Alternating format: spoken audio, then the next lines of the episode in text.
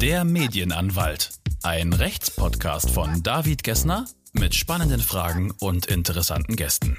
Ihr interessiert euch für die Themen rund um die Bereiche Medien, Marken, Urheber oder Wettbewerbsrecht? Dann schaltet ein und werdet selbst echte Experten.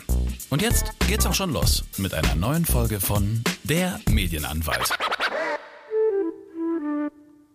Hallo liebe Zuhörer, ich begrüße euch zu meiner zweiten Folge von Der Medienanwalt. Ich habe heute einen ganz besonderen Gast, den Oliver Kalkhofe, der zu einem mir wichtigen Thema als Medienanwalt äh, mir die Freude bereitet hat, hier heute vorbeizukommen. Wir sprechen über Satire, was darf Satire, was darf Satire nicht, was sind die rechtlichen Grundlagen, wo sind ihre Grenzen und äh, wo sind vielleicht auch moralische Grenzen, wo man als Künstler sagen muss, hierhin und nicht weiter.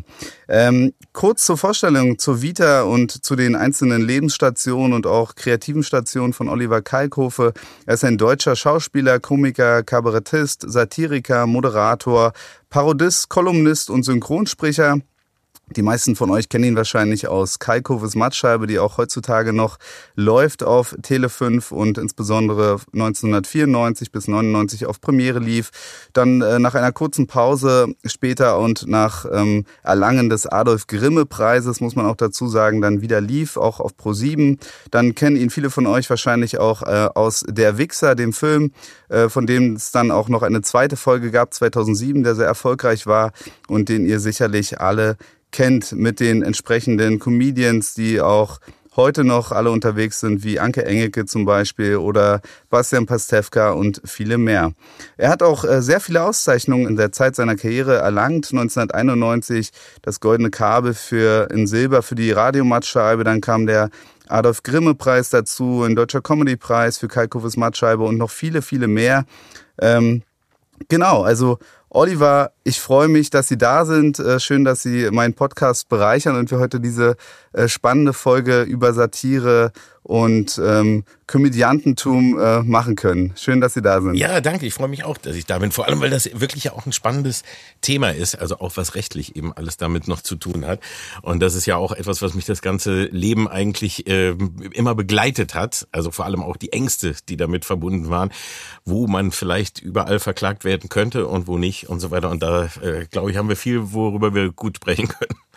Ja, ich habe heute auch schon herzhaft gelacht. Ich äh, habe mich natürlich vorbereitet auf die Folge und mir auch die alten Folgen, aber auch die neuen Folgen nochmal angesehen und insbesondere bin ich auf eine Folge von circa einem Jahr gestoßen. Da ging es um ähm, rechte Corona-Widerständler, die im angetrunkenen Zustand eben ähm, ihre Parolen ähm, im Sinne der Verschwörungstheorien rausgehauen haben und das haben sie wunderbar äh, parodiert. Da musste ich heute herzhaft lachen. Es gab aber auch noch viele andere Folgen, äh, von denen ich sehr angetan war und da kommt dann auch so die alte Jugend äh, wieder raus, muss ich sagen und deshalb habe ich mich auch so gefreut, dass sie zugesagt haben, weil ich eben früher das so alles äh, mit Genuss verfolgt habe, sei es die, die Filme, sei es Kalkoves Mattscheibe oder auch Bastian Pastewka, das war eben so genau meine Zeit, wo ich eben äh, groß geworden bin. Auch so das große Pro7 ähm, Komödiantentum und Satirikertum. Also äh, toll, dass Sie auch heute noch ähm, so viel machen. Ich habe ja auch gesehen, sind bei Extra 3 letztens, als ich äh, dort am Fernseher vom Fernseher saß und Sie sich eben quasi über Jürgen Reichelt und yeah. die Bildzeitung lustig gemacht haben. Dazu würde ich dann auch gerne äh, gleich mal kommen. Ähm, weil äh, zunächst aber erstmal meine Frage, wie sind Sie durch Corona gekommen? Ich habe gesehen, Sie haben so ein paar Sachen gemacht, auch sich mit Corona beschäftigt, eben als Satiriker und so weiter, mit einigen Folgen.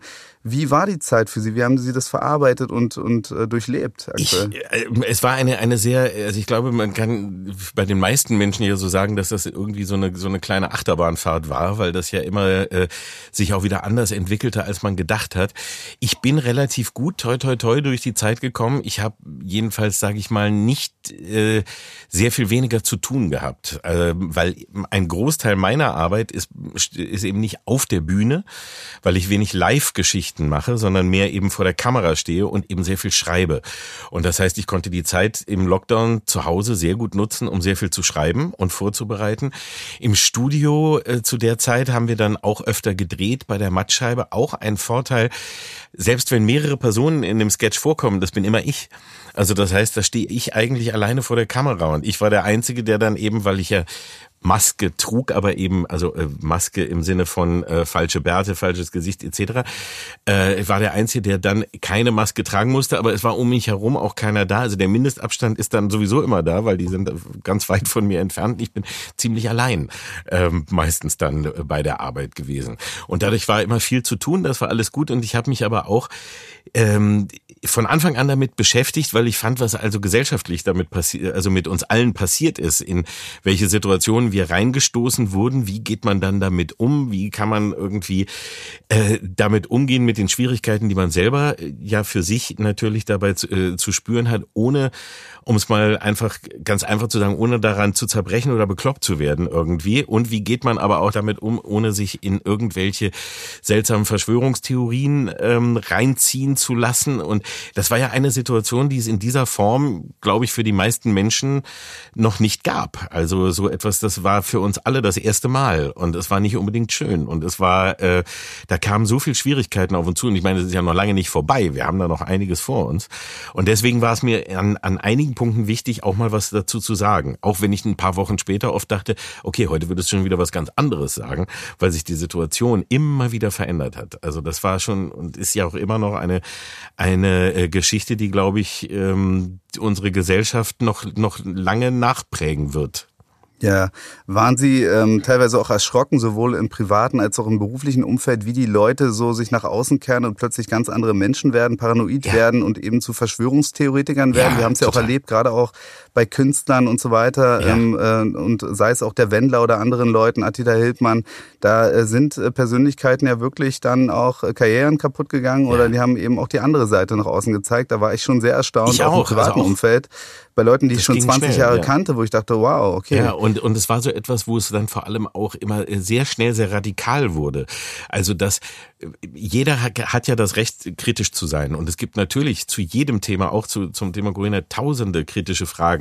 Aber wenn man dann anfängt, wirklich eben nur noch in Phrasen zu reden und irgendwelche eigenen Theorien aufzustellen, die man sich aus dem Internet zusammensucht, und ich habe ja dann in der Mattscheibe einige davon vorgeführt, äh, das war so unfassbar und so erschreckend, weil das dann eben auch nichts mehr mit Kritik, sondern mit, mit, mit Illusion zu tun hatte, mit Manipulation. Leute haben sich einfach aus Verzweiflung, glaube ich, häufig äh, ihre eigene Welt erschaffen. Weil äh, manches war einfach zu profan, um zu glauben, dass das wahr ist. Da glaubt man dann lieber an eine Verschwörung in, in irgendeiner Form und wird dann lieber zum Helden, indem man äh, zu Hause sitzt oder dagegen sich auflehnt, als dass man ähm, einfach damit zu kämpfen hat, die Realität anzunehmen. Und da war es dann ja auch so schwankend, dass es, es gab zu jedem Zeitpunkt so viel, was man kritisieren konnte, auch an dem, was, was man an der Regierung und an den Maßnahmen und überall zu kritisieren hatte, weil nicht alles war logisch, nicht alles war sinnvoll, nicht alles war wirklich gut durchdacht durchdacht.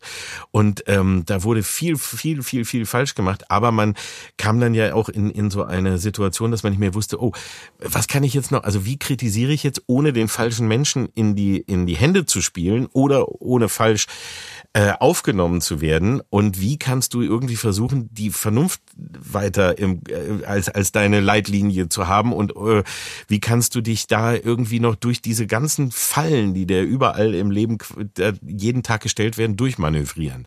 Also es war eine sehr, sehr schwierige Zeit. Und wie ich ja schon sagte, die ist ja auch noch lange nicht vorbei, wir haben noch einiges da vor uns.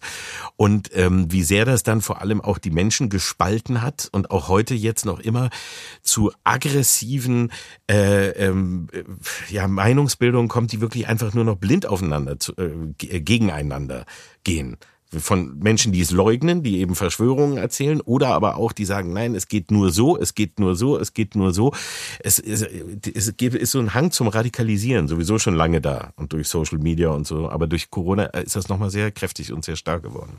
Genau, ähnlich wie bei Journalisten ist es ja auch bei Künstlern oder generell bei Leuten, die eine hohe Reichweite und Followerschaft äh, haben oder auch denen man zuhört. Und man hört ja auch insbesondere Satirikern zu, da hört man ja auf jedes Wort. Was steckt denn jetzt da drin? Hat man da eigentlich eine besondere Verantwortung? Das haben Sie auch gerade schon angesprochen, dass man eben nicht anderen Leuten in die Hände spielt damit. Ist man sich dieser Verantwortung dann auch immer dauerhaft bewusst oder sagt man, das ist hier gerade ein, ein, guter, guter Gag und so, den, den muss ich bringen, eine gute Parodie, da nehme ich jetzt nicht ganz so Rücksicht oder da, das müssen die Leute verstehen. Oder sagt man dann gerade in so einer empfindlichen Phase oder so, da nehme ich lieber dann von Abstand oder am Ende kläre ich es zumindest auf, dass es hier nur ein Joke ist oder so. Ich glaube, ähm, der Begriff Verantwortung, der hat ja immer mit äh, auch so, so, eine, so eine moralische Komponente und das ist etwas, was bei den Medien seit langer Zeit ähm, eher immer so in die Ecke gestellt wird wie, ach, das ist ja ein bisschen altmodisch, ja. Und ich finde, das ist etwas ganz Wichtiges. Also ich finde, Medien generell haben eine Verantwortung. Und zwar nicht, dass sie immer das, ähm, das moralisch äh, Korrekte sagen, sondern dass sie sich dessen bewusst sind, was sie tun. Und das heißt, egal ob es jetzt ein Fernsehsender ist, der nur noch Scripted Reality zeigt und uns ein Menschenbild zeigt, das einfach nur abartig ist und äh, wo, wo sich jeder nur asozial, äh, verhaltensauffällig, unangenehm verhält, wo Menschen sich nur noch anschreien ähm, und äh, uns eben eine, eine Welt gezeigt wird, in der wir gar nicht leben wollen und die auch nicht so ist, aber die sich langsam in unseren Köpfen festsetzt. Auch das ist eine Verantwortung. Genauso eben, wenn, wenn man einen, einen Witz macht, wenn man Satire macht, wenn man irgendetwas sagt, man sollte sich als Medium oder als Mensch, der in den Medien arbeitet, eigentlich dessen immer bewusst sein man läuft immer Gefahr, auch mal was Falsches zu tun und mal wirklich eben einen Witz rauszulassen, weil der einfach gerade so gut auf, also er liegt gerade so da, den musste ich jetzt rausschießen oder man macht irgendwie was, wo man sagt, ah komm, das ist doch einfach gemacht, da machen wir diese Sendung und das ist dann, weil es ist gerade günstig, ne, und es, äh, äh es macht doch jeder, aber ich glaube, dass die Verantwortung etwas ganz Wichtiges ist, denn wir dürfen nie vergessen, alles, was mit Medien zu tun hat, wir sind Multiplikatoren, also wir sind nicht, wir reden nicht nur für uns und wir erzählen nicht nur was, was wir äh, was wir denken, das, das hören uns Menschen zu, die diese Meinung zum Teil dann mit übernehmen oder auch weitertragen. Und das, was im Fernsehen gesehen wird, was wir oder was wir im äh, Radio hören oder sonst wo, egal über welches Medium, das setzt, das setzt unser Menschenbild und unser Weltbild zusammen. Wir sind nämlich gar nicht überall auf der Welt unterwegs und wir sind gar nicht so solche Helden, äh, wie wir oft denken. Und wir selber setzen unsere moralischen Werte und auch unser Bild von der gesamten Welt aus dem zusammen, was wir zum größten Teil aus den Medien erfahren und mitbekommen und glauben dann am Ende, dass wir es wirklich alles kennen oder wissen. Und deswegen ist es schon sehr wichtig, was einem vorgesetzt wird. Deshalb auch gleich ein passender Exkurs dazu. Ich habe ja, wie gesagt, äh, schon darauf angespielt, dass ich von einer Woche ungefähr äh, den äh, sehr guten Beitrag auf Extra 3 gesehen habe zu der ganzen Bildaffäre und zu dem unter den Tischkern des, äh, der Verabschiedung von Jörn Reichelt, ähm, wo es wirklich mal fällig war, dass jemand so offen und auch wenn in satirischer Form, die Message ist ja völlig klar, in welche Richtung das geht, in Richtung Axel Springer, Bildzeitung und wie Persönlichkeitsrechte da regelmäßig mit Füßen getreten werden, äh, fand ich wie gesagt sehr gut und ähm, ich finde auch, äh, ich fand es schade, muss ich sagen, dass viele Medien unter dem Deckmantel ähm, der Ausnutzung eines Wettbewerbsvorteils gesagt haben, wir berichten nicht darüber. Nach dem Motto, über einen Wettbewerber, der gerade am Boden liegt, wollen wir nicht berichten und irgendwas enthüllen und aufdecken, weil man sonst den Eindruck ähm, erhalten könnte, dass wir diese Situation ausnutzen, um den Wettbewerber zu, äh, zu schwächen, was natürlich völliger Blödsinn ist aus meiner Sicht. Und deshalb finde ich es gut, dass so ein Satire-Magazin sich das dann traut und auch eben scheinbar mehr darf, als ein normales Mainstream-Medium, weil ich kann ja mich kritisch damit auseinandersetzen, dafür bin ich ja da. Aber inhaltlich wurde eben genau das alles angesprochen, was ich täglich in meiner täglichen beruflichen, anwaltlichen Praxis erlebe. Und wir vertreten eben sehr, sehr viele Medienopfer, die von der Springerpresse eben malträtiert werden, zu Medienopfern ja. wurden, äh, zu Opfern hartnäckiger Verdachtsberichterstattung wurden und dann eben danach keinen Fuß mehr in die Tür bekommen und einfach psychisch auch erledigt sind und auch materiell erledigt sind.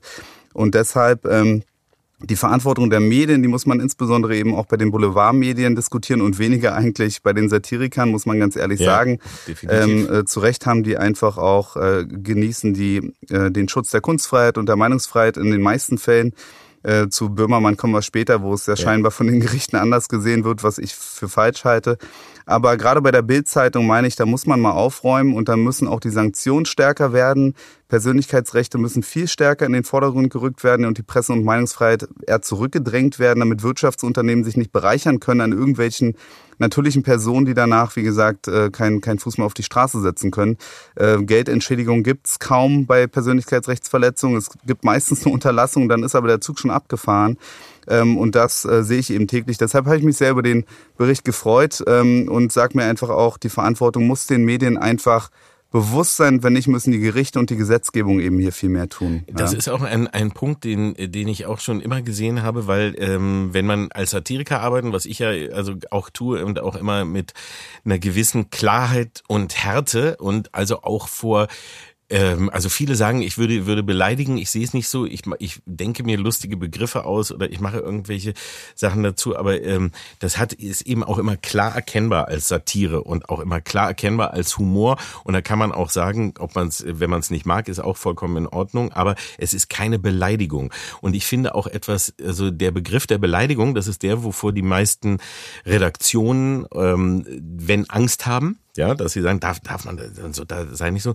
Ich finde das andere, was uns im Alltag passiert, wirklich viel schlimmer, nämlich das, wie äh, gerade durch die Boulevardmedien und da ist nun mal die Bildzeitung das Leitmedium, das äh, überall so die Themen vorgibt und auch schon die Meinung vorgibt, dass einfach diese Meinungsmache, die nur durch Titel entsteht ähm, und nur durch die Schlagzeile gemacht wird schon, ähm, dass das etwas viel schlimmer ist, weil sich das sofort innerhalb von Sekunden in Köpfen festsetzt.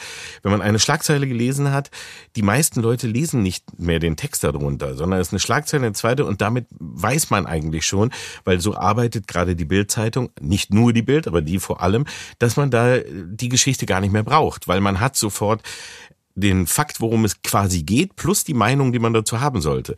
Und das ist etwas, was viel, viel stärker manipuliert und uns, glaube ich, allen viel, viel mehr schadet, was aber überhaupt nicht geahndet wird und wo es gar kein Mittel gibt, irgendwie was, weil man beleidigt ja nicht. Man sagt etwas, was vielleicht nicht ganz korrekt ist oder man verkürzt die Wahrheit sehr, sehr extrem und so. Und man kann sich da immer rausreden und da ist, macht sich auch gar keiner die Mühe, da etwas zu tun, nur was da für eine Lawine angeschlossen wird. Und die Bildzeitung, das ist das, was ich ihr auch immer nur vorwerfe und was ich gerade auch in der Zeit bei Reichel, zu den, den habe ich auch zweimal parodiert in der Mattscheibe, ähm, schon immer äh, gesehen habe, dass da nochmal so dieser Populismus und dieser Wunsch, äh, Menschen zu manipulieren, eine eigene Meinung rauszuschmettern und vor allem die Empörungskultur einfach immer anzufeuern und anzuheizen und die Leute gegeneinander, also wütend werden zu lassen. Beim, beim Lesen, beim Schreiben, bei allem. Es gibt, ey, das muss doch mal gesagt werden. Wir dürfen doch gar nicht mehr sprechen. Jetzt kommt mal raus.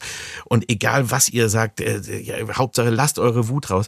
Das ist etwas, etwas ganz, ganz Furchtbares und das ist schon die ganzen Jahre passiert. Und dann, und sich dann hinzustellen und sagen, oh, also auch als Bildzeitung oder auch als Döpfner, der sich dann ja äh, gemeldet hat und dann zu sagen, ah, naja, das ist jetzt, aber es war ja gar nicht so gemeint, und da wird aus einer privaten Nachricht was zitiert, das, ma das macht man doch nicht so, das ist doch wirklich unethisch.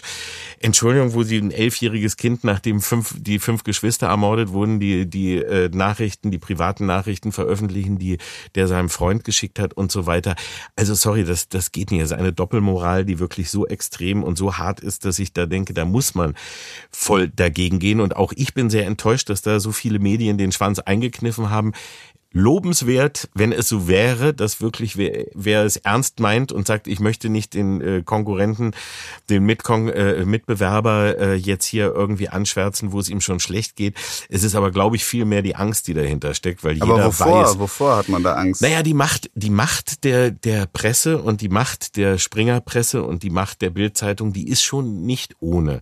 Und ich glaube, dass sich niemand das verscherzen möchte. Also auch vor allem auch als äh, äh, Künstler und auch als jemand, der irgendwo in den Medien arbeitet, man weiß schon, der, die können dir auch mal irgendwie was. Und ich meine, äh, ähm, Döpfner ist ja auch äh, der Vorsitzende der, der Medienvereinigung von, also da ist ja viel mehr Macht dahinter und man weiß nicht, wo sich die Wege wieder kreuzen. Und ich glaube, dass da bei den meisten eher die Angst ist, ich sag mal lieber nix. Und das, das gehört so dazu. Also gerade wo die Bild diejenigen sind wie, ey, man da muss das doch mal sagen dürfen, sind sie diejenigen, die auch die, den, den Rest äh, der Journalismusbranche auch schon und den, die Künstler und Entertainer und alle und sowas auch schon so im Griff haben, dass man auch schon sagt wie, okay, verdirbst dir mal nicht mit denen. Ne? Und das auch, mhm. selbst wenn man sagt, ich möchte da gar nichts machen oder ich möchte gar nicht äh, in der Bildzeitung auftauchen, je, sobald man etwas macht, egal was, was Öffentlichkeit braucht, wird jeder Sender, jeder ähm, Filmverleiher oder was auch immer, ne, kommen und sagen, da die Bildzeitung kommt, da kommt ein Bild drüber, der berichtet davon und dann mach mal, das musst du auch machen. Also weil weil diese diese äh, Power, die auch dahinter ist, weil es nun mal einfach die, das Medium ist, was am meisten genutzt wird, auch wenn wir es nicht ahnen oder nicht wissen, die ist eben auch ganz gewaltig. Und ich komme ja nur auch, ich habe im Radio angefangen und äh, äh das war jeden Morgen waren die Konferenzen und so war es. Äh, das erste, was auf den Tisch kam, war die Bildzeitung. Punkt. Das war noch vor Internet, also als noch nicht die, das, äh, man sowieso im Internet recherchiert hat. Aber Nummer eins war Bildzeitung und dann kamen die seriöseren Zeitungen dazu. Aber und was am Morgen in der Bildzeitung steht, sieht man abends bei RTL aktuell explosiv, bla bla, oder in in den Sat 1 äh, Boulevardmagazinen und ihr sieht, sieht man auch bei Brisant und äh, sieht man in der ARD, sieht man überall dort werden die Themen vorgegeben. Und wenn die äh, skandal, äh, skandalisiert werden und da schon irgendetwas Schlimmes draus gemacht wird, egal ob, ob wahr oder nicht, dann wird sich den ganzen Tag über, werden sich alle Radiosender und alle anderen auch mit diesem Thema beschäftigen. Da kommt man nicht drum rum. So ist leider auch meine Reihenfolge, wenn ich morgens aufstehe, wenn ich ehrlich bin, ja. als Medienanwalt, weil das, was in der Bildzeitung steht, dann eben meistens dann auch woanders steht dann irgendwann. Genau, das ne? wird Egal, ob es von der DPA ja. kommt oder ob es von der Bild kommt. Die Bild ist quasi die äh, bessere DPA ähm, ja. für die anderen Medien, weil die sagen, gut, wenn die Bild darüber berichtet hat, dann bin ich ja erstmal raus, wenn es dann auch darum geht, später Schadensersatz zu zahlen, wenn dann gequotet wird oder anderen Ansprüchen mich ausgesetzt sehe. Die Bildzeitung hat ja schon mal berichtet, ne? Ja, und da sind die meisten Klickzahlen, das ist die meiste Reichweite. Und dann kann ich es ja auch machen. Ne? Und alle schreiben davon ab und alle nehmen das als, den, als das meinungsbildende Instrument für den Tag, für alles, was danach folgt. Das ist einfach so. Ich habe auch immer ähm, Internet, immer meine, meine Hauptseiten sind immer Spiegel und Bild. Das ist immer das eine, was wirklich, also mehr, also kurz gesagt, das eine zeigt mir, was wirklich passiert und das andere, was die Welt denkt oder was der Welt erzählt wird. Also das eine, was glaubt man, was geschehen ist und dann kann man nochmal gucken, was ist denn wirklich passiert. Und na, auch da verschwimmt das schon immer mehr und überall, weil alle, äh, weil, weil überall und alle Medien wirklich immer, immer schwammiger werden und, und äh, der, der Boulevard und das eben auch in, in dieser Form immer weiter überall eindringt. Ähm, aber das ist schon, ist, ist schon ganz deutlich. Also man, man kommt nicht drum rum. Man kommt um die Bildzeitung nicht drum rum. Die Bildzeitung hat eine Macht, die ganz, ganz äh, stark und äh, die man auch nicht, also da, da muss man gar nicht drüber reden, die ist einfach so groß. Und deswegen haben da auch andere Angst vor. Also das gar ich merke Frage. auch, dass sie immer einen Informationsvorsprung haben. Das merke ich eben auch, wenn Mandanten zu mir kommen, die meinetwegen in U-Haft sind und äh, die Bildzeitung zusammen mit dem SEK angerückt ist. Ne? Da geht es um Verdachtsberichterstattung. Der Mandant kommt zu mir und sagt, die Bildzeitung hat berichtet, BZ hat berichtet, die haben berichtet. Und dann sehe ich eben bei Bild Online, dass dort das SEK zusammen mit der Bildzeitung am Ort ist. Ne? Und wir haben noch gar keinen vernünftigen Tatverdacht. Dann frage ich mich eben, wie kommen die an die Infos? Die haben natürlich überall ihre Kontakte, ein Riesennetzwerk. Und das macht sie eben auch so äh, so mächtig und auch gefährlich. Das heißt, wenn man einmal im Kreuzfeuer der Bildzeitung ist und vielleicht auch eine semi-öffentliche Person äh, des öffentlichen Lebens, dann hat man ein Problem, wenn man da äh, unbeliebt ist bei denen, dass das und wenn man nicht mitspielt, ja, eben ja, auch. Ja, also allein wenn wir wenn wir uns angucken, was so vor der Wahl war, ne, alle Politiker wussten auch, wir müssen zur Bild gehen. Wenn man es dann nicht macht, wie Baerbock zum Beispiel oder so, wird man dann auch von der Bild immer, die traut sich nicht. Was was soll denn das? Und dann wird man da eben auch, man kriegt dann den, den Bumerang zurück. Und das war das weiß eben auch wirklich jeder. Und man muss dieses Spiel zu einer gewissen Art mitspielen. Also so es wird einem jedenfalls gesagt. Und das ist etwas, äh, was, was, äh, was, was ganz, ganz schwierig ist. Und deswegen war gerade dieser Reichelt-Fall, wo man eben merkte, da ist eine Person, die wirklich auch manipulativ äh, agiert hat, nicht nur in dem, was man nach draußen lesen konnte und was man sehen konnte, sondern eben auch noch, äh, was das Arbeitsverhältnis angeht und was ganz vieles angeht. Deswegen finde ich, ist das ein sehr wichtiges Thema und auch, dass man darüber reden muss. Und ähm, ja, finde ist schon schwierig, weil man wirklich dadurch, dadurch, nur dadurch, dass die Bild nicht berichtet, berichten auch die anderen sehr wenig davon. Ja, das stimmt. Eine andere Frage, wie sind Sie denn Satiriker geworden? Ich habe gelesen, Sie haben erst äh, sehr sprachaffin agiert, also Sprachen geliebt und auch studiert, glaube ich, und das dann irgendwann abgebrochen und sind dann auch beim Radio gelandet. Dort haben Sie auch, glaube ich, dann irgendwann Oliver Welke kennengelernt. Mhm. Der Kontakt besteht ja ähm, scheinbar noch bis heute, ein ja. guter Kontakt. Wie, wie, wie ist es eher so eine klassische Laufbahn sogar? Weil ähm, Jan Böhmermann kommt ja auch vom Radio, ist dann auch Satiriker geworden. Äh, ist da vielleicht da irgendwas, was da rumschwirrt beim Radio, was einen zum Satiriker macht? Oder? Ich glaube, Radio ist ein ganz tolles Spielfeld. Es gibt so viele Kollegen, die ich kenne, die im Radio angefangen haben und auch in England zum Beispiel auch ganz viele, die im Radio angefangen haben und dann äh, äh, erst zum Fernsehen kamen. Und äh, das ist, glaube ich, deswegen einfach toll, weil man zu guten Zeiten, also das Radio hat sich auch stark verändert und es ist heute viel schwieriger dafür, deswegen gibt es so viele Podcasts und so weiter, weil im Radio kaum noch richtig gesprochen werden darf bei, bei vielen Sendern. Ähm, da ist das äh, auf jeden Fall ein, eine, eine super Möglichkeit, um erstmal kreativ sich auszutoben und Sachen auszuprobieren und auch eben gerade im humoristischen Bereich und dann da den nächsten Schritt zu wagen. Bei mir ist es passiert, also ich sage immer, dass das Schicksal mich dahin geführt hat, weil das kann auch kein Zufall gewesen sein, weil das waren immer so ganz spezielle Punkte, die wo, wo ich wirklich mit der Nase fast reingedrückt wurde.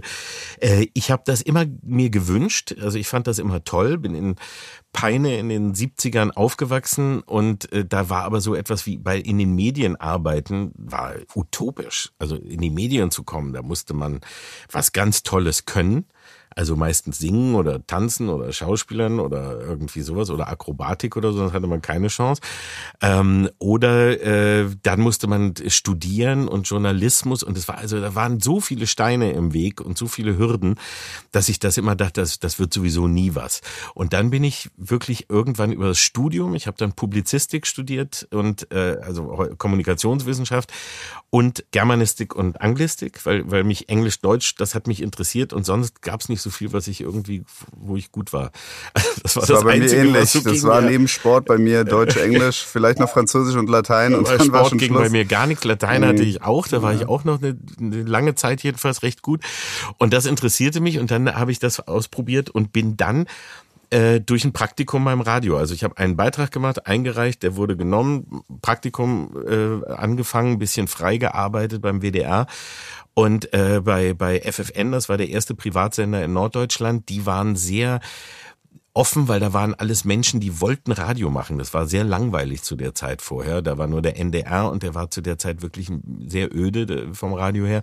Und das war der erste Privatsender und da waren hochmotivierte Leute und ähm, zwar in jeder Beziehung. Und da gab es dann auch Comedy und die haben sich einfach Comedy erlaubt. Und da haben sich dann fünf Menschen zusammengefunden, wo ich zugehörte, der, obwohl ich nur über ein Praktikum kam und innerhalb von drei Monaten oder so war ich da in der Gruppe drin. Wir haben Live-Auftritte gehabt. Ich habe eine CD rausgebracht und so weiter. Und ich war eigentlich noch im Studium. Und im Studium habe ich Olli Welke kennengelernt. Wir haben beide Publizistik studiert, uns da kennengelernt und dann gemeinsam ein paar Sachen geschrieben. Hatten beide davon keine Ahnung, haben, hatten aber Lust darauf und haben das dann gemacht. Und ähm, er hat ordentlich zu Ende studiert, ich nicht. Ich habe dann äh, kurz vor Ende abgebrochen, weil ich dann fest anfangen musste bei FFN. Er hat noch zu Ende studiert und ist dann zu FFN gekommen und hat dann sauber Volontariat und weiß und das alles noch gemacht. Aber äh, deswegen kennen wir uns schon ewig und unsere Wege kreuzen sich immer wieder und wir haben immer ganz großen Spaß, wenn wir mal wieder was zusammen machen können, weil äh, das wir, wir haben so gleiche Interessen und haben immer viel äh, Freude gehabt, irgendwie was zusammen zu kreieren. Ja, das hört sich gut an. Würden Sie auch gerne nochmal äh, Filme machen oder sind Sie gerade dabei oder noch weitere Drehbücher zu schreiben oder so? Also Stichwort der Wichser war ja schon wirklich ein guter, ein gutes Ding auf jeden Fall ja. mit einer guten Besetzung. Äh, und wollen Sie da nochmal irgendwie anknüpfen irgendwann oder fehlt da auch die Zeit oder? Es also ich würde sehr gerne, also gar keine Frage, würde ich wirklich sehr, sehr gerne. Ich habe aber auch lernen müssen, dass das unfassbar zeitaufwendig ist. Und ich habe mich, also ich mache ja alles, wenn ich irgendwie was mache, dann will ich auch immer ganz, ganz oder gar nicht. Also das heißt, ich produziere inzwischen das dann irgendwie immer selber mit und ich will dann auch wirklich da mitreden. Und weil ich habe überall immer mitbekommen, wenn andere das dann übernehmen, die machen aus deiner Idee und aus dem, wo du vielleicht ein, eine Idee hast oder etwas machen willst, machen die etwas ganz anderes und das kann ja alles kaputt machen. Das heißt nicht, dass man es immer selber alles richtig macht, aber dann möchte ich die Fehler selber machen und aus denen auch lernen und versuchen, die zu verbessern, aber nicht, dass andere das äh, irgendwie kaputt machen. Und beim Film reden so viele Menschen mit, das ist so anstrengend, äh, dass ich dann irgendwann auch aus Zeitgründen gesagt habe, ich, ich komme da irgendwie gar nicht weiter, obwohl ich ganz, ganz, wirklich viele Ideen habe und Lust drauf habe. Und ich habe mir für nächstes Jahr vorgenommen, mal so meine Ideen wieder mal zu ordnen und mal zu gucken, weil ich da wirklich mal denke, vielleicht auch mal die Zeit ein bisschen anders einteilen und noch irgendwas versuchen, weil da hätte ich schon große Lust drauf. Ja, das macht schon wahnsinnig Ich habe mich Spaß. generell auch gewundert, warum nicht mal äh, angefragt wurde oder ich sie mal bei LOL sehe. Ne? Yeah. Äh, das wäre halt genau die klassische Besetzung, die alten Leute alle dabei und äh, die Klassiker, ne? also Anke Engelke, Pastewka, alle da und so. Da habe ich sie jetzt noch ein bisschen vermisst in den Folgen. Kommt da vielleicht noch irgendwie was? Oder? Kann auch sein, ich weiß es nicht. Also das, das was sowieso immer ganz, ganz interessant ist, ist, äh, ich glaube, viele und auch so Redakteure oder so äh, können mich vielleicht immer gar nicht so richtig greifen und wissen immer gar nicht, was ich so mache, weil ich habe, das ist ja selbst mein Problem, wenn ich irgendwo eintragen muss, was ich bin, also Berufsbezeichnung, dann weiß ich gar nicht was, weil ich habe von allem irgendwie etwas gemacht, aber ich würde nie sagen, also ich finde, ich bin nicht der klassische Comedian, ich bin auch nicht der klassische Satiriker, ich bin auch nicht der klassische Autor, ich bin auch nicht der klassische Schauspieler, ich bin auch kein Entertainer, aber von allem etwas. Und ich habe von allem etwas gemacht. Also, aber es ist nicht so, das, das ist vielleicht äh, dann auch immer schwierig. Und ich will auch, also habe auch immer mir eigentlich Mühe gegeben, nicht nicht alles mitzumachen, sondern nur so das, wo ich wirklich selber Spaß dran habe und irgendwie dran glaube, dass das auch gut äh, sein könnte. Und äh, deshalb, aber ich kann mich wirklich auch nicht beklagen, weil ich habe so viel immer zu tun und so, also ich habe eher immer den das Problem, die Zeit irgendwie so zu organisieren. Ähm, obwohl ich immer zugeben muss, dass ich dann immer wieder, wenn ich auf so eine Idee wie jetzt zum Beispiel Film oder, oder Serie oder so angesprochen werde, denke, das möchte ich unbedingt noch machen. Ich weiß nur gar nicht wann. Ja, aber das ist ein gutes Zeichen. Das zeigt doch, dass sie sehr facettenreich sind und immer gut ausgebucht sind und viele Sachen gleichzeitig haben, was vielleicht dann schon zu viel ist. Wir haben es ja gemerkt, bis wir uns getroffen yeah, haben, hat auch ein bisschen gedauert, das einzuschieben. Ja. Umso glücklicher war ich.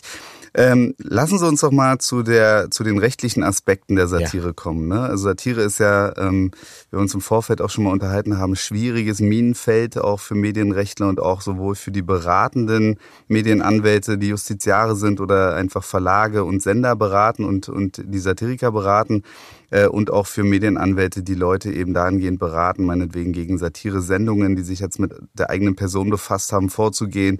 Da kann man sich ja auch lächerlich machen, wenn man dann verliert und vielleicht äh, zu sensibel ist an der Stelle und so weiter. Es ist einfach sehr schwierig und ich möchte vielleicht den Zuhörern mal ganz kurz das Ganze rechtlich einordnen, was Satire überhaupt ist. Das heißt, jeder von euch hat ja schon mal gehört, äh, Satire kann sich irgendwas vorstellen, Leute werden parodiert, irgendwas wird überspitzt, kritisiert die Gesellschaft und irgendwelche Aspekte. Thema Böhmermann und Erdogan. Ein ganz klassisches Beispiel, wo man gesehen hat, wie Satire eben funktionieren kann, aber dann eben auch getadelt werden kann, äh, wenn es schlecht läuft, sodass der Satiriker und der Sender dann eben aus dem Häuschen sind, weil die damit gar nicht gerechnet hätten. Für die war es klar, das ist Kunst. Ne? Ähm, Satire ist letztlich, die arbeitet mit äh, Verfremdungen, Verzerrungen, Übertreibungen, um letztlich Missstände anzuprangern und aufzudecken und eben äh, die Realität und den Anspruch eben diesen Unterschied eben klar zu machen. Und ähm, nicht selten ist er von der Kunstfreiheit gedeckt, aber nicht immer. Das heißt, wir haben die Kunstfreiheit auf der einen Seite, die Satire schützen kann und die Meinungsfreiheit, damit man sich eben kritisch auch mit Dingen in der Gesellschaft auseinandersetzen kann. Auf der anderen Seite hat man das Persönlichkeitsrecht der betroffenen Personen, die Gegenstand einer Satire werden. Oft sind es auch mal Unternehmen und nicht Einzelpersonen, aber gerade wenn es Einzelpersonen sind, wird man eben auch das allgemeine Persönlichkeitsrecht, das eben auch Ausfluss der Grundrechte aus Artikel 1 und Artikel 2 ist, eben mit in Abwägung bringen müssen. Und das ist eben die Besonderheit, die es so schwierig macht bei jeder Form der Satire, weshalb Sie ja auch, Herr Kalkofer, immer wieder dann Probleme haben, Sachen und Ideen durchzusetzen, weil die Juristen Juristen sagen, na Moment mal, das könnte jetzt hier vielleicht schon beleidigend sein, das könnte eine Schmähkritik sein. Und damit man versteht, was überhaupt Schmähkritik bedeutet, eigentlich ist man als äh, Satiriker in vielen Fällen auf der sicheren Seite. Denn sobald man sich mit einer Sache auseinandersetzt, braucht man ja nicht immer zwingend die Kunstfreiheit, da reicht ja dann möglicherweise schon die Meinungsfreiheit und dann noch zugunsten der Sender die Rundfunkfreiheit und Pressefreiheit. Das heißt, wenn ich nicht ansatzlos Leute beleidige als dummes Arschloch, sondern halt ähm, die Leute ähm, anprangere oder das, was sie tun, anprangere und überspitzt bin und auch verletzend bin, vielleicht subjektiv verletzend bin, darauf kommt es da gar nicht an, dann habe ich aber eben einen Anhaltspunkt. Ich setze mich mit einer Sache kritisch auseinander und da darf ich dann eben auch ähm, überspitzt sein und übertrieben sein und eben auch verletzend sein. Das muss aber dann nicht eine Persönlichkeitsrechtsverletzung sein, sondern es ist einfach eine Persönlichkeitsrechtsbeeinträchtigung. Da habe ich immer die Abwägung zwischen diesen widerstreitenden Grundrechten und das macht es einfach im Einzelfall so schwer? Was haben Sie da für Erfahrungen gemacht mit äh, Inhouse-Juristen und mit dem ganzen Team, wo Sie oft den Kopf geschüttelt äh, haben und dachten, Leute, lasst mich doch in Ruhe? Also ich habe mein, mein ganzes Leben viel mit Juristen zu tun gehabt, beziehungsweise mit Redakteuren, die sagen, wir müssen erstmal mit den Juristen sprechen. Äh, das ist ein Satz, den ich immer gehört habe. Meine Erfahrung, um es erstmal ganz kurz zu machen, ist die, äh, in jeder Redaktion ähm, egal ob Rundfunk oder Fernsehen oder sonst wo, wenn man etwas satirisch macht oder etwas, was irgendwie überhaupt mit Medienrechten zu tun hat, es geht ja auch noch um Urheberschutz, Leistungsschutzrecht und sowas, das haben wir ja auch noch alles dabei.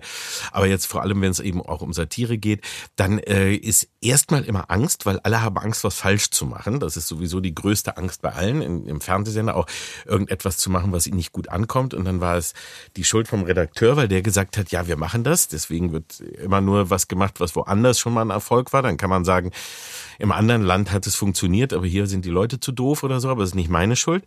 Und äh, dann wird immer gefragt, gesagt, das müssen wir die, die Juristen fragen und 100 Prozent der ähm, Ergebnisse waren immer gleich, nämlich der Jurist wird sagen, ja, das könnte Probleme geben, theoretisch. Äh, das äh, möglich ist es, das was passiert. Das kann man nicht, also wir können es nicht ausschließen wir glauben es nicht unbedingt, aber ausschließen können wir es nicht. Kann man ja auch nicht. Ist ja auch so. Ärger kann es ja auch immer geben. Klagen kann ja auch erstmal immer jemand. Was selten passiert, ist, dass man so rangeht und sagt, wie, was könnte uns denn passieren und was wäre denn das Schlimmste, was geschieht und sind wir da soweit gedeckt oder äh, wie ist es? Die wollen immer eine, eine, eine, eine Reinwaschung haben, wo es heißt, es kann nichts passieren. Und Deswegen braucht man dann bei Sendern und so immer äh, jemanden, der Mut hat und sagt, wir machen es einfach mal. Und wir wägen die, die das ab und sagen, pass auf, das und das bitte nicht machen, aber das und das soweit äh, können wir uns äh, rauswagen. Und ähm, ja, eben den, den, der Grad zwischen Beleidigung und zwischen Satire und dem anderen, der ist äh, fließend. Also der ist schwierig, den kann man nicht abstecken und genau sagen, das ist jetzt dies oder jenes, sondern das, da muss man auch irgendwie, glaube ich, selber ein Gefühl für entwickeln und äh, dass man selber irgendwie auch merkt, wie, äh, wo, wo äh, ist denn die Grenze dazwischen, dass ich jemanden wirklich beleidige als Menschen oder dass ich es so tue, dass ich sein Handeln und sein, äh, das, was er gerade gesagt oder getan hat, äh, äh, kritisiere oder parodiere. Und das war eigentlich immer so der Leitfaden, den ich versucht habe einzuhalten. Aber wenn man da diskutiert und wenn man da Menschen in Sendern hat, die ängstlich sind, ist das immer wahnsinnig schwierig, weil man es vorher nie ausschließen oder sagen kann. Andererseits muss ich auch sagen, in all den Jahren, es hat noch nie eine Klage, was jetzt äh, Beleidigung oder Persönlichkeitsrechts oder so angeht, äh, habe ich noch nie eine Klage gehabt, die wirklich ernsthaft verfolgt wurde gegen mich oder das, was ich getan habe und auch noch keine, die ähm, Erfolg hatte. Es gab eine, damit war ich dann einmal auch in der Bildzeitung. Das war mein erstes Mal. Ich wachte morgens auf und war Titelzeile der Bildzeitung, als ich von Klaus Baumgart ähm, verklagt wurde, der eine von Klaus und Klaus äh, der einen Sketch gesehen hatte und sich beleidigt und sagt, sagt eine Beleidigung und das war dann irgendwie Speckbulette gegen Bratwurst, weil ich hatte gesagt Freund Speckbulette und die schielende Klobürste hatte ich sie genannt, Klaus und Klaus, äh, zu einem Song, den die äh, machten und da äh, wurde äh, war ich dann Schlagzeile, aber das war auch nur eine, das war Fake, ne? also das war einfach nur er hatte äh, gerade Werbung für ein ähm, äh, Abnehmmittel für so, so einen Drink und das lief gerade nicht so gut und deswegen wurde ihm gesagt, wir müssen dich irgendwie in die Medien bringen. Dann hat sein, er hatte das gar nicht gesehen, sein Manager hat die Nummer gesehen, hat gesagt, hier, da hat einer zu Speckblätter gesagt, ich rufe die Bildzeitung an, wir verklagen den, da sind wir morgen Titelzeile der Bild, dann wird dein Auftrag verlängert. So war es dann. Ich war damals, das war 95 oder so, glaube ich, äh, noch so unbedarft und habe so gar nicht gedacht, dass das äh, passiert, also dass jemand so kalkulierend daran geht, ja. Und ähm, habe das wirklich ernst genommen. Dachte, warum ist der denn, was, was ist denn da äh, und so weiter, was ist da los?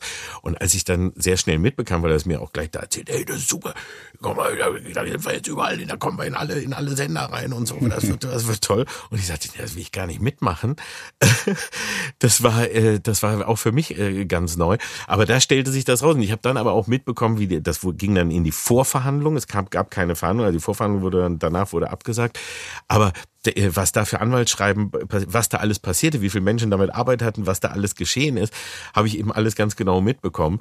Ähm, aber daran habe ich eben auch gesehen, meistens, was um Persönlichkeitsrechte oder so geht, der größte Teil ist sowieso nur aufgeblasen und, und es, es geht darum, dass ein Großteil will wieder in die Medien oder jemand ist so angefasst, weil er sein eigenes Bild, was er in den Medien hat, gar nicht versteht. Also, dass er sich gar nicht mehr als Kunstfigur selber sieht, sondern plötzlich der, seine, seine Kunstfigur an angekratzt sieht und vielleicht hat er und da ein eigenes Problem damit hat, wenn er das plötzlich entdeckt und deswegen wirklich tödlich beleidigt ist. Aber das ist, glaube ich, so selten. ähm, da muss man, äh, das, das ist mir jedenfalls in der Form wirklich noch nicht untergekommen. Gibt es aus Ihrer Sicht Grenzen, ähm, was Satire quasi nicht darf? Also wo man auch wieder bei der Verantwortung ist. Tucholsky hat ja gesagt, alles, Satire darf alles. Ja, Die Rechtsprechung sieht es natürlich ein bisschen anders. Man muss immer das satirische Gewand entkleiden und den Aussagekern ermitteln. Und wenn man sieht, da ist jetzt äh, die Schmähung gewollt und die Beleidigung einer Person ohne eine sachliche Auseinandersetzung, dann ist man eben nicht mehr im Bereich der Kunstfreiheit und dann äh, muss man eben schauen, dann hat man auch keine Meinungsfreiheit an der Stelle, dann ist es eine Schmähkritik. Aber das wird man eben in den wenigsten Fällen, weil sobald es mehrdeutig ist, muss man den günstigeren, für den Satiriker und für den Sender günstigeren Weg und die günstigere Deutungsmöglichkeit wählen. Und sobald man es interpretieren kann in irgendeine Richtung, hat man eigentlich meistens das Glück, dass man es von der Kunstfreiheit gedeckt bekommt. Aber gibt es so auch moralisch irgendwo Grenzen, wo man sagt, äh, hier gehe ich nicht weiter, weil insbesondere aufgrund der Entwicklungen, die Satire ist jetzt viel moderner und facettenreicher geworden. Und viele Leute bezeichnen sich auch einfach als Satiriker oder Satirik-Magazin. Man hat ganz viele Blogseiten, ganz viele vermeintliche, möchte gern Satirik, ähm, ähm, äh, Satiriker-Magazine im Internet, bei Facebook, überall, wo wirklich gezielt Personengruppen, Minderheiten oder andere eben angegriffen werden und man versucht eben über die Kunstfreiheit mit Sprechblasen und anderen erbträglichen Dingen vermeintliche Kunst zu produzieren. Wo gibt's denn da Grenzen, auch insbesondere wenn man sich die ähm, Bildschirmkontrolle von Olli Pocher anguckt? Das wurde ja sehr viel diskutiert, das ist natürlich als Kollege gar nicht so einfach, sich da irgendwie so zu positionieren, aber findet man das noch ähm, geschmackvoll, will ich nicht sagen, bei Kunst geht es nicht um Geschmack, im Gegenteil, aber sagt man da, das ist vielleicht eine Grenze überschritten, wenn permanent irgendwelche Influencerinnen dort weinen oder angegriffen werden, Shitstorms über sich ergehen lassen müssen. Wie geht man damit um, wenn man weiß, man parodiert jemanden, ähm, und der leidet danach. Ähm, wie feinfühlig muss man da sein und wo ist Stopp? Also ich, da ich in den 90ern angefangen habe, Anfang der 90er, als es bei uns ein, ein eigentlich noch so humoristisches Brachland in Deutschland war, das war also noch bevor auch sowas wie die Wochenshow Samstagnacht und so anfing und Comedy überhaupt bei uns ein Begriff wurde, äh, da habe ich im Radio angefangen und da war das natürlich auch Thema. Da ging es aber eher immer in die Richtung, wie welches Thema darf man denn machen? Da war zum Beispiel echt eine Frage, darf man über die Kirche spotten? Weil das war noch etwas, wo man ganz viel Respekt vor hatte, also vor allem die Sender auch und so, ja, da, da war nicht so einfach, dass man da äh, Witze drüber machen musste, äh, durfte. Heute kann ich nur sagen, man muss, man muss noch viel mehr. Die haben also, da kann ich gar nicht sagen, wie viel sie verdient haben.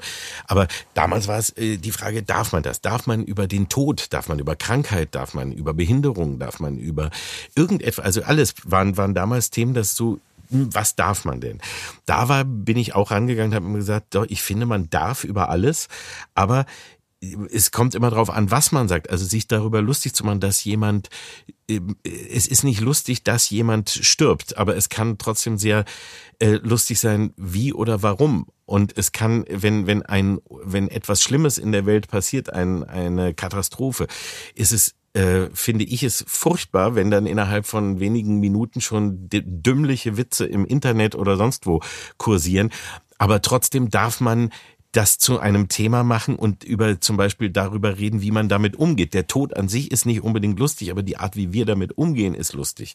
Eine Krankheit ist nicht lustig, wenn man sie hat, aber das, was sich daraus entwickelt, wie die Menschen sich einem gegenüber verändern, etc. Das ist Grund, worüber man lachen kann. Und deswegen ist auch jedes Thema eins, worüber man äh, auf jeden Fall ähm, Witze machen darf. Die Frage ist nur was. Und ich habe eigentlich auch, obwohl ich immer mit der mit der breiten Keule äh, zugeschlagen habe und auch immer äh, äh, Dinge im Fernsehen, was da passierte, eben dann auch immer wirklich mit mit klaren Worten und auch die Leute da mir vorgenommen habe. Es war niemals meine Absicht, dass ich jemanden persönlich beleidigen wollte. Oder und ich finde, wenn man jemandem persönlich wehtut und merkt, das tut dem weh, dann würde ich da auch von abgehen. Also ich habe ganz viele Fälle gehabt von äh, Menschen, die ich in einem Sketch oder irgendwo drin hatte, weil inzwischen ist es natürlich so, dass sich das verändert hat. Es sind nicht nur immer Top-Profis, die vor der Kamera sind, weil das Fernsehen zu äh, einem ganz großen Teil von Menschen lebt, die sie einfach vor die Kamera zerren, ja, und die sie auch dafür missbrauchen. Und ähm, wenn sich da jemand gemeldet hat und sagte, oh, das hat uns echt irgendwie richtig wehgetan. Also ich habe da einige Fälle gehabt, mit denen habe ich dann entweder gemailt oder telefoniert oder gesprochen und, oder, oder es hat mir einer erklärt, da war jetzt gerade ein Sketch von, ich finde die eigentlich ihre Sachen echt super. Jetzt haben sie aber mich da vorgenommen und bei uns ist gerade eine, eine, eine Familienkatastrophe. Mein Vater ist gestorben und das und jetzt noch dies und meine Frau weint. Dann haben wir den sofort rausgenommen. Also dann sofort aus dem Netz genommen und gesagt, okay, weg, äh, wiederholen wir nicht oder wie auch immer. Weil das soll niemals passieren. Also das ist, ist der falsche Weg. Aber trotzdem würde ich es immer wieder tun und machen. Und wenn ich, wenn ich denke, das, was da, was ich da gesehen habe, ist es wert, satirisch äh, oder humoristisch aufs Korn genommen zu werden. Aber ich möchte niemandem wehtun. Und bei Influencern und bei ähnlichem, ich finde das ganz furchtbar, was da abgeht, weil ich finde dieses Ganze, was damit zu tun hat, ähm, deswegen so schlimm, weil gerade junge Menschen auf eine Art manipuliert und in eine Richtung geschoben werden, die ihnen überhaupt nicht gut tun. Also wenn sie glauben, sie müssen so toll aussehen und bestimmte Produkte nehmen und es reicht einfach, wenn sie, wenn sie sexy cool irgendwo am Pool sich fotografieren lassen und davon können sie ihr ganzes Leben bestreiten und das ist einfach das, wo, wo, wonach man streben sollte. Das ist ganz, ganz furchtbar. Und Leute, die das mitmachen, äh, darf man auch angehen. Aber wenn es dann dazu führt, dass die wiederum auch nur Opfer von, äh, von wieder neuen Lawinen werden, dann ist auch was falsch gelaufen. Also das ist äh, auch nie mein Ansatz gewesen oder so. Und dann würde ich auch davon absehen.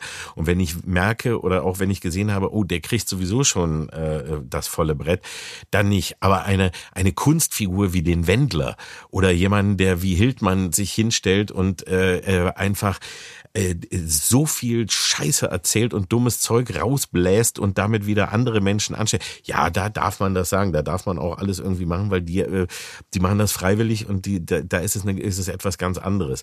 Bei den, äh, bei, bei Influencern und anderen, ja, die muss man auch den Spiegel vorhalten. Ich will die aber auch nicht deswegen äh, in, in die Katastrophe und, und äh, zu Selbstmordgedanken bringen.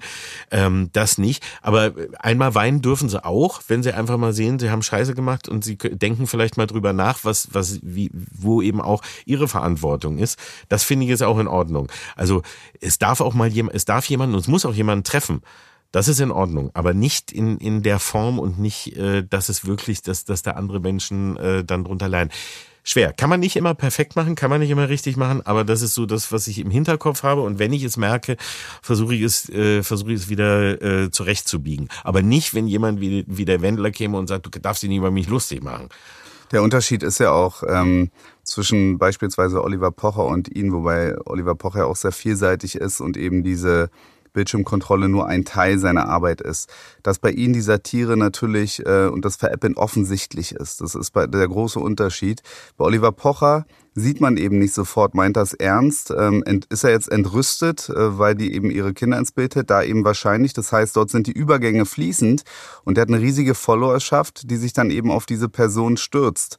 Das heißt, die verstehen und unterscheiden eben nicht, was ist hier Kunst, was ist hier Parodie, was ist kritische Auseinandersetzung, sondern die denken, das sind jetzt Feinde von Oliver Pocher. Und das ist dann da, wo man eben aufpassen muss, auch als Künstler und sagen, okay, dann geht's vielleicht gerade in die falsche Richtung, wenn da zu viel passiert. Ne? Aber das ist so aus meiner Sicht so ein bisschen der Unterschied zwischen der Arbeit, die Sie machen, weil es bei Ihnen einfach offensichtliche Satire ist ähm, und bei Oliver Pocher teilweise eben auch seine eigene Meinung. Ne? Also die ist möglicherweise auch Ihre Meinung, die Sie anders wiedergeben, aber so, dass der Zuschauer und Zuhörer eben sieht, okay, das ist jetzt gewollt, das ist jetzt überspitzt und das ist jetzt nicht bitter ernst und bierernst. Kommen wir doch mal zum anderen Fall, dem Fall Böhmermann, der uns 2016 alle sehr beschäftigt hat und ein klassischer Fall der Satire war, der schwer einzuordnen war rechtlich und eben auch den Pressekammern und Senaten der spezialisierten Landgerichte und Oberlandesgerichte große Probleme gemacht hat und wo die Medienrechtler, die eigentlich Opfer von Persönlichkeitsrechtsverletzungen vertreten, einhellig der Meinung waren, das ist doch hier Kunstfreiheit, das ist doch hier Meinungsfreiheit, insbesondere auch Christian Scherz, der den Böhmermann dann vertreten hat, ein renommierter Berliner Kollege, der sonst ja meistens auf der Seite der Verletzten steht, aber hier eben die Fahne hochgehalten hat für Meinungsfreiheit und Kunstfreiheit. Natürlich äh, muss man hier auch sagen, dass ähm, die Besonderheit war, dass eben ein Staatsoberhaupt aus einem anderen Land meinte, hier eine Strafverfolgung betreiben zu können und zivilrechtlich eben ähm, Persönlichkeitsrechte einzufordern, aber selber äh, im eigenen Lande ähm, Meinungsfreiheit und Persönlichkeitsrechte missachtet. Ja.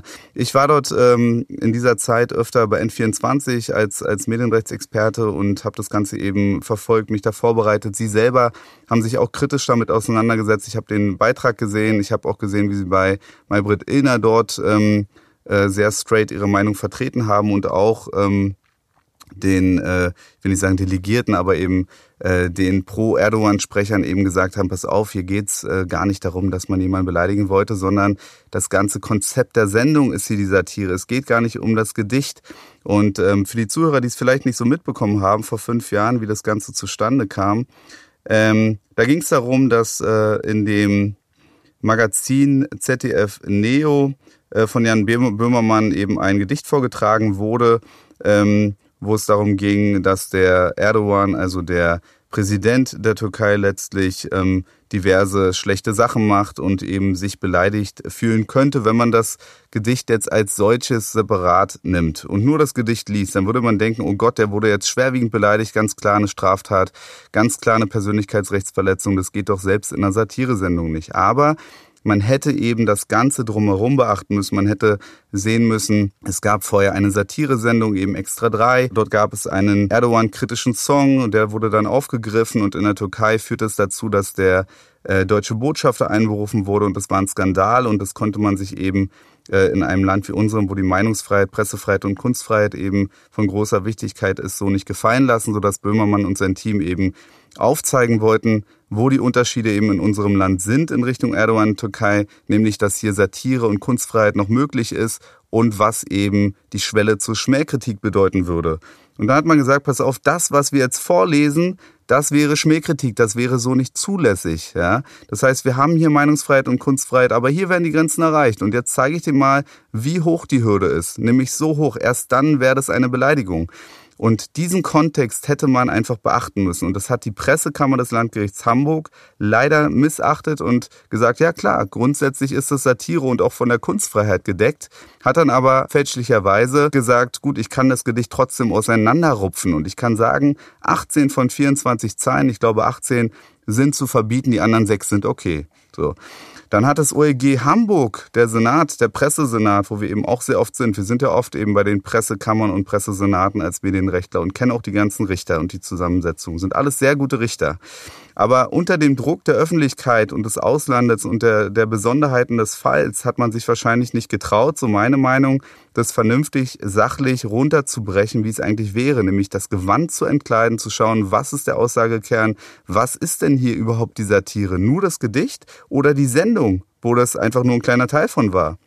Und äh, das Oberlandesgericht Hamburg hat dann sogar gesagt, das ist hier gar keine Kunstfreiheit, das ist äh, einfach Satire, höchstens von der Meinungsfreiheit gedeckt und wir verbieten weiterhin 18 dieser 24 Verse. So, dann ist Böhmermann äh, zum Bundesgerichtshof gegangen, wo man auch hingehen muss. Man muss eine Nichtzulassungsbeschwerde einreichen, damit man danach die Möglichkeit hat, im Rahmen des Instanzenzuges zum Bundesverfassungsgericht zu gehen. Da sind wir ja gerade. Da wurde dann die Verfassungsbeschwerde Ende 2019 irgendwann eingelegt. Und äh, unterschiedliche Stellungnahmen der Bundesrechtsanwaltskammer sind eingegangen, die gesagt haben, ja, die Verfassungsbeschwerde, die darf eigentlich gar keinen Erfolg haben, das ist ja alles nicht von der Kunstfreiheit gedeckt. Verdi wiederum hat ein Gutachten eingeholt, die sehr auch auf, auf zu Seiten der Künstler sind und auch um eine Stellungnahme gebeten wurden. Die haben gesagt, das ist von der Kunstfreiheit gedeckt, das muss hier durchgehen. Also man sieht, es ist ein mega schwieriges Thema, Satire und auch dieser Fall Böhmermann, dass so viele unterschiedliche Experten und Juristen auch der unterschiedlichen äh, Pressekammern, Gerichte oder Verlagsanwälte unterschiedliche Auffassungen haben, wo man einfach sagt, es ist im Einzelfall sehr schwierig. Was halten Sie davon? War das falsch vom Gericht? Wie hätten die eigentlich urteilen müssen? War es ein falsches Zeichen auch? Also ich glaube ja, es war ein falsches Zeichen und ich glaube auch, dass es falsch geurteilt wurde und ich glaube, das Ganze ist wirklich eine so unfassbare Geschichte, weil die ist so komplex und die ist eben äh, deswegen so komplex, weil sie eben auch zu einem Politikum wurde und weil es eben gar nicht mehr um die Aussage oder etwas an sich ging. Und dann auch da ganz groß äh, muss man an muss man den Medien, also generell und zwar wirklich alle Medien durchgehen, sagen, was sie daraus gemacht haben, war ähm, auch wirklich furchtbar und war einfach kurz gesagt unter aller Sau, weil man hat äh, einfach nur um einen, um egal wo, einen Beitrag daraus zu machen, um Meinung zu schüren, um, um irgendwie Menschen sich empören zu lassen und, und äh, äh, irgendwie bunte, nette Beiträge zu basteln, ist man da so rangegangen, dass jeder, jeder, jeder glaubte, er wüsste, worum es geht und so gut wie niemand wusste, worum es geht. Es reduzierte sich die ganze Geschichte auf ein Zitat am Ende. Es war dann nur, der hat zu Erdogan Ziegenficker gesagt. Und das war gar nicht so, also das hatte damit nichts zu tun, sondern es war wirklich eben erstens mal der gesamte satirische Aufbau war ein viel, viel größerer, hatte eben damit zu tun, dass es eben schon, wie gesagt, gesagt, um die, um ein Beispiel geht, was Meinungsfreiheit darf und nicht und äh, äh, so weiter. Das glaube ich, was alles angestoßen hat, war der größte Fehler überhaupt, dass einen Tag also es war ja war so, weil Extra 3 als Sendung äh, Ärger bekommen hatte, äh, die hatten einen einen sogar relativ harmlosen, aber sehr guten satirischen Song gemacht über Erdogan.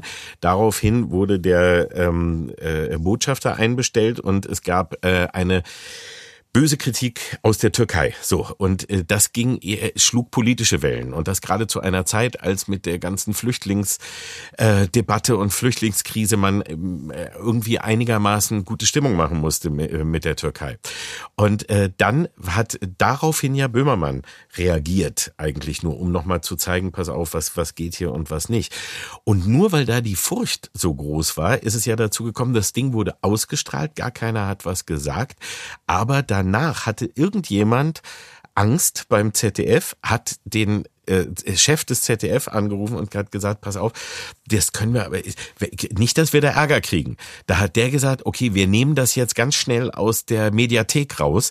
Wir kürzen das in der Mediathek, wir bringen es nicht in die Mediathek. Dadurch, dass das nicht danach in die Mediathek kam, hat die Bildzeitung darauf reagiert und andere äh, äh, Medien und haben sofort gesagt, da ist aber was passiert. Das war so schlimm, dass das jetzt sofort aus der Mediathek genommen wurde. Hoffentlich gibt's ja keinen Ärger. Und innerhalb von wenigen Stunden kam dann am nächsten Tag, dass im Namen von Merkel äh, ja ein Statement dazu kam und man sich dafür entschuldigte. So, plötzlich war aus einer Mücke nicht nur ein Elefant, sondern ein Tyrannosaurus geworden, weil das Ganze war so aufgeblasen worden, das hätte ansonsten wahrscheinlich gar keiner bemerkt oder gar keiner, äh, es wäre nie zu einer solchen Reaktion gekommen.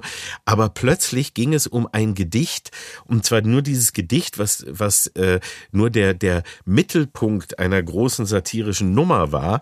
Ähm, und die es wurde, Frau Merkel ja nicht mal wirklich gesehen, gesehen hat im Vorfeld. Das hat es ja noch schlimmer gemacht. Genau, es war nur eine Angst. Es war eine, eine vorauseilender Gehorsam und Angst, dass was passieren könnte.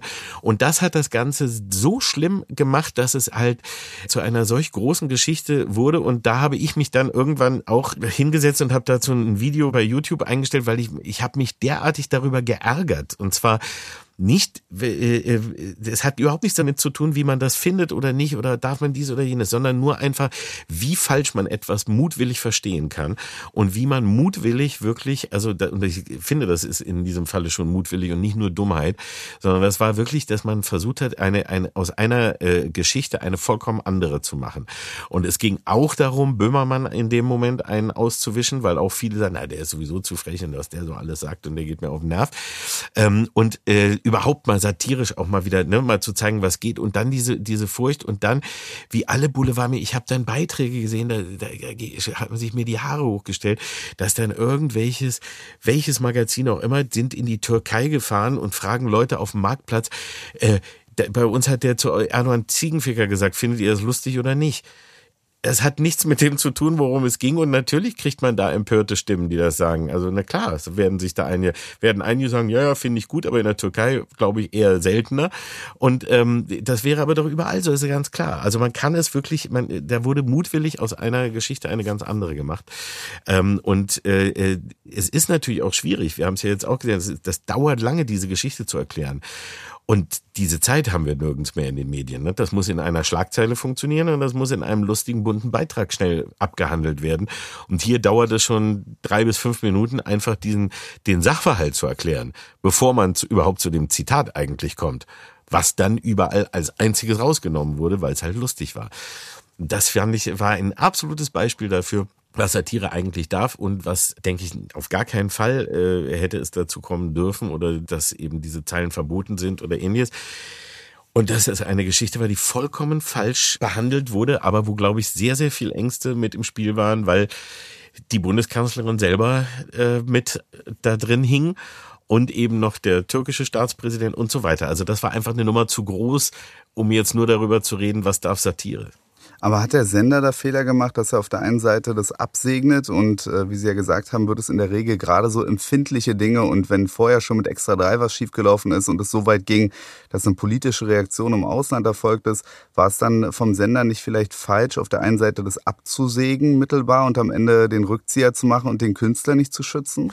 Ja, das war auch falsch. Ich glaube, es war aber nicht boswillig falsch. Also war nicht, das war nicht böse gemeint, sondern das war, also wenn ich die Geschichte, wie ich sie gehört habe, ich will keinen äh, ich kann nicht sagen, ob sie alles, ob das alles so stimmt, aber es ist, wenn, wenn so wie, wie ich es äh, mitbekommen habe, passiert ist, dass eben wirklich nach der Ausstrahlung später abends quasi ein, äh, es irgendwelche Krisenanrufe gab und äh, dann damals der äh, Zuständige beim ZDF gesagt hat, ja, komm, lass uns das mal lieber jetzt aus der Mediathek nehmen, wir reden da morgen drüber ja, um irgendwie zu denken, ja, das, wir, wir besprechen das in Ruhe, ohne zu ahnen, was damit rausgeht. Also, dass das dann deswegen, weil man gerade ein, vorsichtig sein will und vielleicht sagen will, lass uns da einmal drüber reden oder ich muss es mir erstmal anschauen. Wahrscheinlich war das der Fall, dass der auch das gar nicht gesehen hat und sagte, ich komme morgen erst wieder, ich schaue es mir mal an, nimm's mal so lange raus. Und man sieht aber, die Geier kreisen überall und warten darauf, mal schnell zuschlagen zu können. Und dann zack ist man Schlagzeile in der Bild und zack äh, äh, ist das in so einer Situation, dass dann plötzlich die Kanzlerin selber sich einmischt, wo was sie noch nie getan hat, die noch niemals so irgendwie hat weder gesagt, oh, die letzte Wetten das Folge fand ich aber noch lustig oder so, aber auch, auch zu Satiren dann noch niemals gemeldet und dann passiert sowas. Ich glaube, da hat keiner mit gerechnet.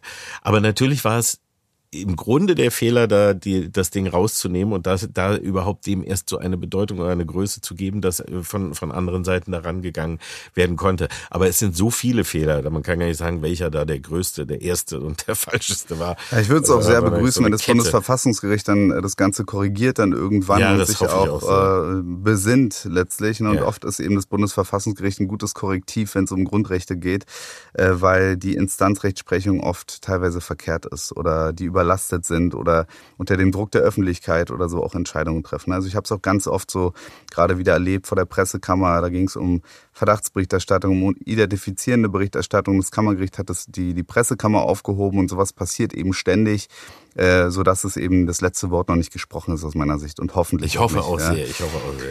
Kommen wir doch mal zu einem äh, interessanten Fall vor 21 Jahren schon entschieden, aber das ist nun mal Ihre Entscheidung, ne? auch wenn die Ihr Anwalt oder der des Senders ähm, letztlich nicht erstritten hat, sondern der BGH-Anwalt, aber trotzdem ähm, ist es ja Ihr Fall, der von Ihnen gewonnen wurde. Äh, wollen Sie den mal selber erzählen, wie der vonstatten ging? Ja, äh, da bin ich auch stolz drauf. Also es gibt ein, ein wirklich ein BGH-Urteil, das Kalkofe-Urteil oder Mattscheibe-Urteil, äh, wo es darum eben ging, was man satirisch machen darf und ob, wie man mit äh, Material, mit Fremdmaterial umgehen darf. Also Urheberrecht, es war genau. Urheberrecht. Es war sehr komplex. Ähm, und es, äh, ich versuche es mal in, äh, kurz zusammenzufassen, weil es natürlich auch eine komplexe Geschichte. Es gab äh, sehr früh, als ich mit der Mattscheibe im Fernsehen anfing, eine Klage von Fremantle, der Firma, die halt sehr viele ähm, äh, Game-Shows damals gemacht haben. Der Preis ist heiß, Familienduell etc. Und ähm, natürlich war es in der Zeit genauso wie es heute immer noch so ist, dass es eben, dass man viele Fragen von Urheberrecht, Leistungsschutzrecht und so weiter gar nicht eins zu eins ganz klar beantworten oder erklären kann, weil da auch die Rechtsprechung einfach hinterherhinkt. Also wir haben dann zum Beispiel auch gesehen, dass Versuche, also da überhaupt juristisch mit umzugehen, sich oft auf Kopieren, was Kopieren in äh, einer in einem äh, Copyshop war das, das modernste anging oder Erstellung von Matrizen für die Schule um ein Problem aus dem Fernsehen ähm, äh, zu äh, anzunehmen. Also das heißt, es ist einfach sehr sehr komplex. Was passiert war, war die Firma, ähm, einer fühlte sich auch persönlich irgendwie beleidigt, dachte, ich wollte den irgendwie persönlich ans Bein pissen, war, war ging ja gar nicht darum. Und der hat fünf Klagen losgelassen damals. Und es ging um Beleidigung, um Persönlichkeitsrecht, Urheberschutz, Leistungsschutzrecht und Wettbewerbsbeeinträchtigung, glaube ich.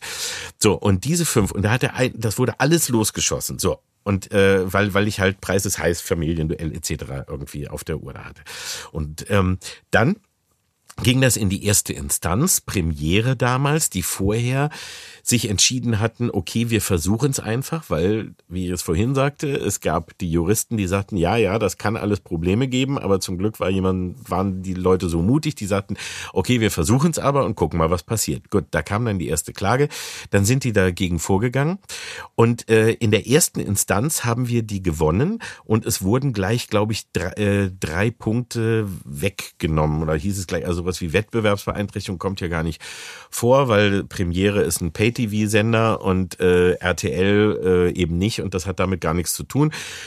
Und Persönlichkeit und denkst auch nicht, ich weiß gar nicht mehr, welche zwei dann überhaupt noch äh, zur Verhandlung kamen, aber da wurde uns Recht gegeben, also der, der Mattscheibe und der Premiere-Seite. Dann dachten wir, okay, alles gut. Dann gingen die aber in Berufung. Und dann gab es eine zweite Instanz und die war irgendwo, glaube ich, in München und die war ganz bizarr, weil wir da also da merkt man auch, dass man manchmal sowas wie königlich bayerisches Amtsgericht von früher oder so dann doch noch irgendwo erleben konnte, denn da war ein älterer äh, Richter, der sagte, diese ganzen Mediensachen und so, die findet er ganz furchtbar. Da hat er nichts mit zu tun und das geht ihm gar nichts, also das da gar nichts, er guckt kein Fernsehen und er findet das alles ganz schlimm. Das Einzige, womit er früher zu tun hatte, war Wettbewerbsrecht, das, was in der ersten Instanz rausgeflogen war, und hat gesagt, er schaut sich das nur unter Wettbewerbsbeeinträchtigung an. Und selbst die Anwälte von, äh, also der Gegenseite, haben ihm gesagt, äh, Sie müssen sich aber den Beitrag anschauen. Und ich habe das nur mitbekommen, dass es, glaube ich, dreimal Vertagung gab damals, weil sich der Richter äh, geweigert hat, die Originalszenen anzugucken und sich da überhaupt mit auseinanderzusetzen. Und dann kam irgendwann, hat er aber gesagt, so, jetzt habe ich auch keinen Bock mehr und, hat, und, und es wurde dann eine, ein Urteil gesprochen und das war gegen uns und zwar nur auf Wettbewerbsbeeinträchtigung, nachdem, wie ja, ein Sender macht sich hier über einen anderen lustig was absurd war. Also was wirklich der, der, der absurdeste Teil. Alle anderen kann ich sogar noch nachvollziehen und kann mir vorstellen, aber das war wirklich der, der bescheuertste davon. Äh, und der am wenigsten nachvollziehbare. Gut, dann standen wir aber da mit dem zweiten Urteil, was gegen uns war. Und dann wurde die Mattscheibe bei Premiere eingestellt, weil sich Premiere in Premiere World und heute Sky umwandelte und die Eigenproduktionen eh eingestellt wurden und so weiter. Da ging ich dann von aus, dass sich das damit erledigt hat und ähm, war darüber sehr unglücklich, weil ich natürlich wusste, wenn wir irgendwo anders hingehen, wird es immer wieder die Frage geben und wir haben jetzt noch dieses Urteil gegen uns gerade äh, hängen. Und dann ist es wirklich passiert, dass ich im Zug saß und da so ein Wirtschaftsblatt reingereicht wurde und ich das las und plötzlich las, Kalkofe siegt vor dem Bundesgerichtshof. Und ich wusste von nichts. Das war ein Jahr später oder so, weil ich dachte, der, es ging überhaupt nicht mehr weiter, weil die hatten, die hätten gar kein Interesse gehabt oder so. Ähm, aber äh, da habe ich dann gelesen, dass ich vom BGH quasi gewonnen habe oder was jemand für mich und dass dort eben gesagt wurde, nein, das, was äh, wir in der Mattscheibe gemacht haben, ist erlaubt und zwar aus dem Grund Satirefreiheit, Meinungsfreiheit, Zitatrecht etc. Aber der Kern war eigentlich der, dass es hieß, es wird, es entsteht ein neues Werk und ich genau. nehme einen ersten Teil den ich aus dem Fernsehen nehme, der frei empfangbar ist und den brauche ich aber auch, weil das war die Begründung. Ich könnte ja auch meinen Sketch machen, ohne dass das Original gezeigt wird, so wie es zum Beispiel ja bei Switch oder so später dann passiert ist. Aber es wurde hier anerkannt, nein, das geht nicht, weil ich führe den, die, die Szene fort und ich kritisiere die Szene, ich spreche über diese Szene oder ich spiele sie eben weiter. Und deswegen ist dieser erste Teil wichtig. Und es ist wie bei einer Collage oder bei einem Kunstwerk, was ansonsten auf anderen steht, wo man etwas aus etwas Existierendem erschafft. Und deswegen darf ich diese äh, Ausschnitte benutzen ohne dass ich darum fragen muss und ohne dass ich für das extra bezahlen muss und äh, und so weiter und so fort, sondern das ist dadurch durch die Kunstfreiheit quasi eigentlich. Äh, ja, nicht, nicht die Kunstfreiheit, also das spielt sich jetzt eher so auf dem äh, urheberrechtlichen ja. äh, Terrain ab. Das heißt, da geht's dann, oder ginge es, jetzt gibt es diesen Paragraphen 24 gar nicht mehr, der wurde abgeschafft. Mhm. Ne? Es wird jetzt quasi, ähm, gibt ein Korrektiv im Paragraph 23, aber es spielte immer so die Rolle und die Frage, äh, wenn ich alte Werke als Vorlage benutze und nichts anderes haben sie ja gemacht, ja. um die zu parodieren ähm, ist es eine unfreie Bearbeitung oder ist es eine freie Benutzung? Ne? Und die freie Benutzung war in Paragraph 24 Urhebergesetz alte Fassung quasi geregelt und das, der BGH hat dann einfach entgegen äh, der Auffassung des OEG München richtigerweise gesagt, dass es insgesamt ein neues selbstständiges Werk ist, was geschaffen wird und äh, hat, äh, ich zitiere mal, es mag sein, dass die darin gestaltete satirische Kritik als selbst nicht gelungen, geschmacklos, bösartig, gehässig oder ungerechtfertigt, vielleicht sogar als rechts- und sittenwidrig angesehen wird. Für die Beurteilung eines Werkes als freie Benutzung im Sinne des Urhebergesetzes ist dies alles ohne Belang. Ja, also insofern, es ging darum, dass es ein neues selbstständiges Werk ist und eben nur als Vorlage genutzt wurde, mit dem man sich dann auseinandersetzt und es dann zwingend eben auch zitieren muss und verwenden darf. Aber äh, wie es so immer ist bei der Kunstfreiheit über Geschmack, äh, lässt sich streiten. Es muss einem nicht gefallen. Das hat der BGH hier nochmal ausdrücklich dargestellt. Insofern auch nachträglich nochmal Glückwunsch, ja. auch wenn es diesen Paragraphen nicht mehr gibt. Wir kommen jetzt auch so langsam zum Ende. Ich habe noch so ein paar persönliche Fragen. Das heißt zum Beispiel, wie sind Sie denn privat als Comedian? Sind Sie eher so ein ernsterer Typ? Es gibt ja so immer äh, man sagt den Comedians ja oft nach, dass sie äh, bierernst sind privat ja. und es dann so ausleben, die andere Seite oder kompensieren durch den Job. Wie ist es bei Ihnen? Also ich glaube, ich bin ich bin nicht äh, äh, der der Bierernste und der absolut traurige Typ, aber ich bin auch nicht der, der überall, wo er ist, dann immer versuchen muss, dass ich alle zum Lachen bringe und mein ganzes Leben zu einer Show mache.